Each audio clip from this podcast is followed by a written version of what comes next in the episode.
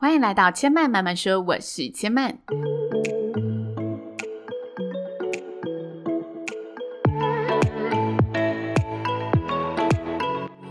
目前频道在 Apple Podcast、Spotify、KKBox 以及 Google Podcast 都听得到。喜欢的朋友，欢迎帮千嫚订阅并留言评论，让更多人可以认识千嫚慢慢说喽。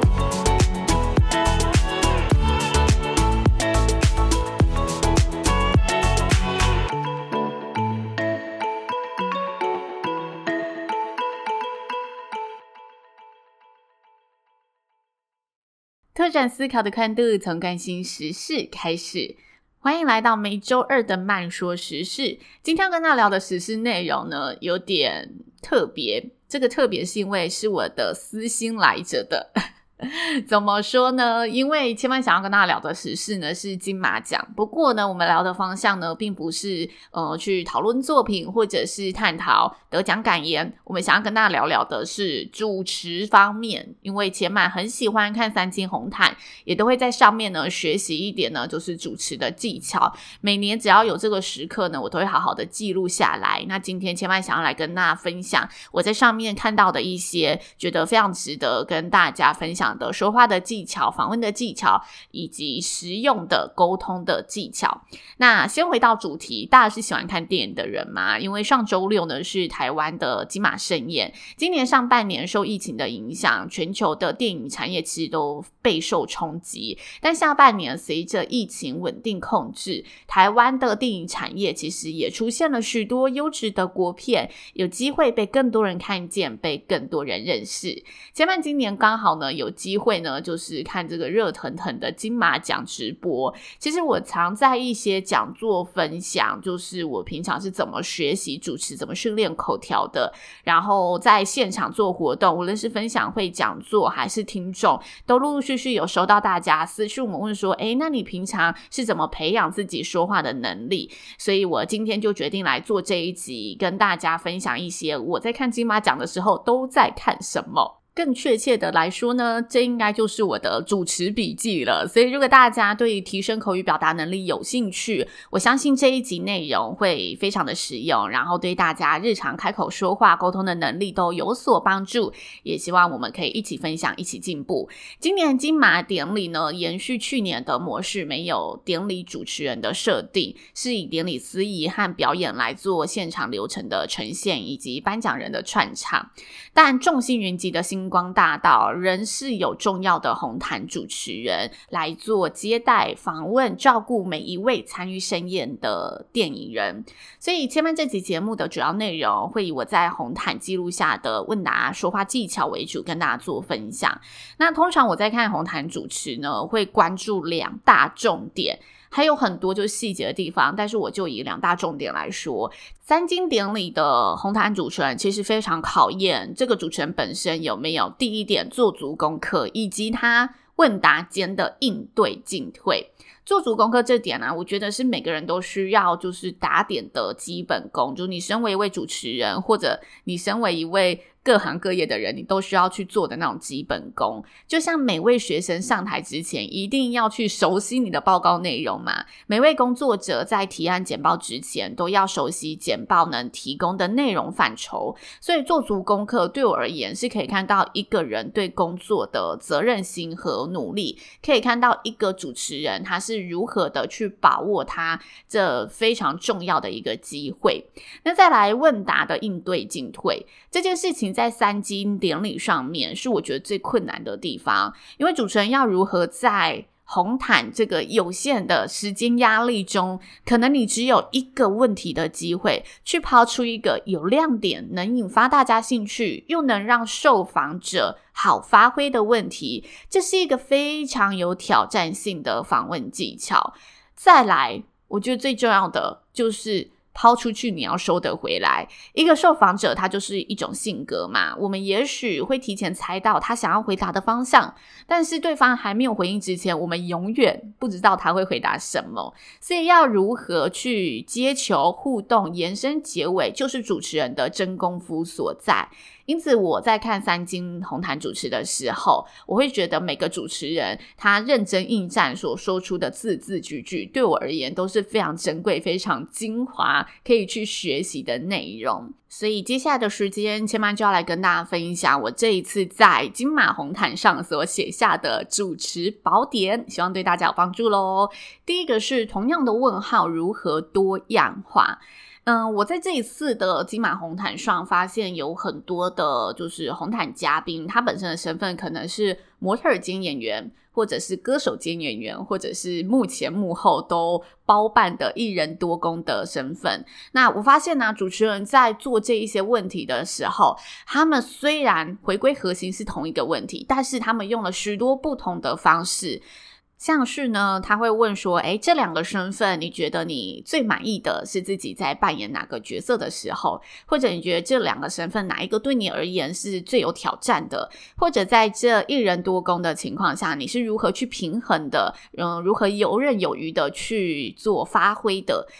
这些都是在整场典礼有被问到的问题。那我觉得主持人他这时候非常非常的厉害，就是他的核心是一样的，他都是以这个人他有多重的身份这一点元素做出发，但是他延伸出了许多不同面向的问题，让观众也可以去看到哦，原来不同身份他可以有这么多的一个面向，我们可以去做讨论的。像是刚刚提到的最有挑战，他讨论的就是辛苦的这一面。那最满意就是讨论，诶，这个人他有没有觉得哪一点是他做起来觉得也许是最得心应手，或者他最有共鸣感的？我觉得这是非常重要的一点。同样的问号如何多样化？这个多样化就可以让整场的典礼更显丰富，让大家不会一直听到，诶，你的心情如何？还是不会一直听到，哦，这两个身份你觉得哪一个做起来比较得心应手？不会是用重复的问句在问，那虽然回到核心它是相同的，不过它延伸出的面向可以让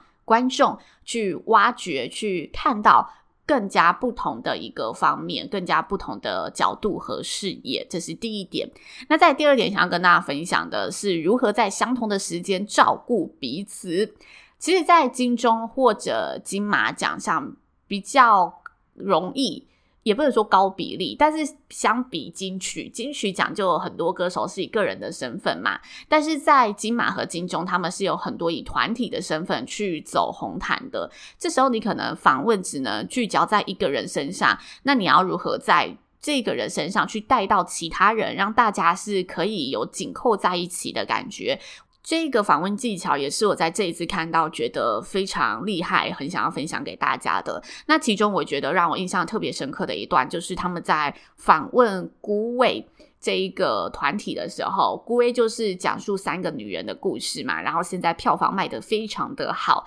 主持人当时的问题呢，是在询问大姐谢云轩，因为谢云轩呢之前也有封后，然后他的问题出发点就以这一点为基础，说，诶，那你之前有封后的经验，这一次再跟就是这些前辈合作，他就把前辈点名出来，然后说跟这些高手合作有没有什么是又可以偷学到的东西？我觉得他这个问题就问得非常的棒，因为他同一个问题里面带到了同个剧组不同的人，然后让他们之间可以去，也许分享出不同的一个火花，就是让大家可以更加的借由一个人的回答认识到不同的人，这是一个我觉得非常高端、非常的高级的一个问题，非常厉害。那再来呢，其实我觉得在孤卫这一组的访谈，还有一个我自己觉得蛮嗯。精彩的亮点，这个亮点来自于徐若瑄，她在回答主持人的时候，她给出的一个答案。她当时被问到的问题好像是，呃，觉得哪一个身份比较困难？因为她也是这一部片就是一人多工、身兼多职的一个角色。那她就被问到这一题，你觉得哪个身份对你而言是比较困难的？那我觉得她这一题回答得很好，是因为。